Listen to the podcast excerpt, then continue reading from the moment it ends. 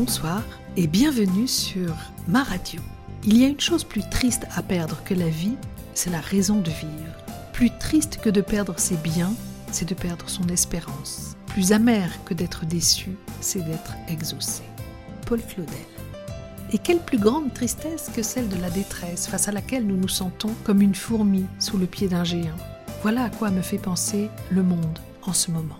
Question de Tali ce soir. Comment atténuer un peu la tristesse qui engendre la détresse? Vous avez raison, Tali. L'hôpital est en détresse, les médecins sont malades, la justice est en détresse, les juges sont désespérés. La police est en détresse, les policiers sont blessés. L'alimentation est en détresse, les consommateurs sont pesticidés.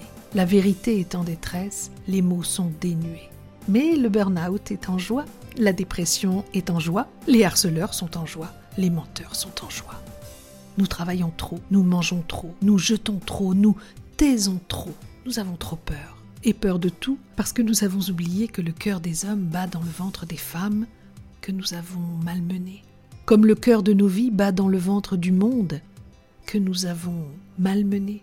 Et aujourd'hui, nous payons le prix des excès, des mensonges et des non-dits par des silences bruyants et des cris inaudibles. L'amour se meurt de ne plus pouvoir aimer ce que l'on dit, ce que l'on fait, ce que l'on voit, ce que l'on tait. Mais arrivé au bord de ce précipice, au fond de ce trou béant, à la lisière de cette folie, il est temps de se réveiller pour réapprendre à rêver, à espérer, à croire, simplement en nous.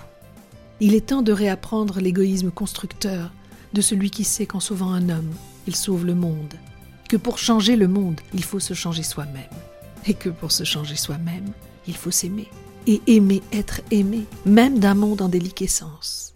Car les germes de notre capacité à aimer sont en train de pousser au bord du précipice, au fond du trou, à la lisière de cette folie. Les bourgeons du renouveau tressaillent déjà, car le vent transporte les espoirs secrets, d'arbre en arbre, et chaque feuille qui tombe, comme chaque feuille qui pousse, conserve l'empreinte du grain de sénévé. Ne laissons plus personne nous dire ce qu'il faut penser, croire, aimer. Écoutons le cœur du monde, battre dans le ventre des hommes de toutes les races, de toutes les couleurs, de toutes les origines, de toutes les cultures, de toute éternité. Écoutons-le aimer. Voilà, Tali, quelques pistes pour atténuer la douleur du monde. La douleur au monde, laquelle n'est finalement que la nôtre, exponentielle bien sûr, mais jamais à la mesure de la capacité qu'a l'amour de se multiplier chaque fois qu'il est exprimé.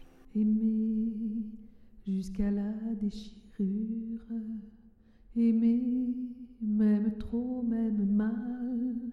tenter sans forcer, sans armure, d'atteindre l'inaccessible étoile. Je vous aime, bonne nuit et à très bientôt.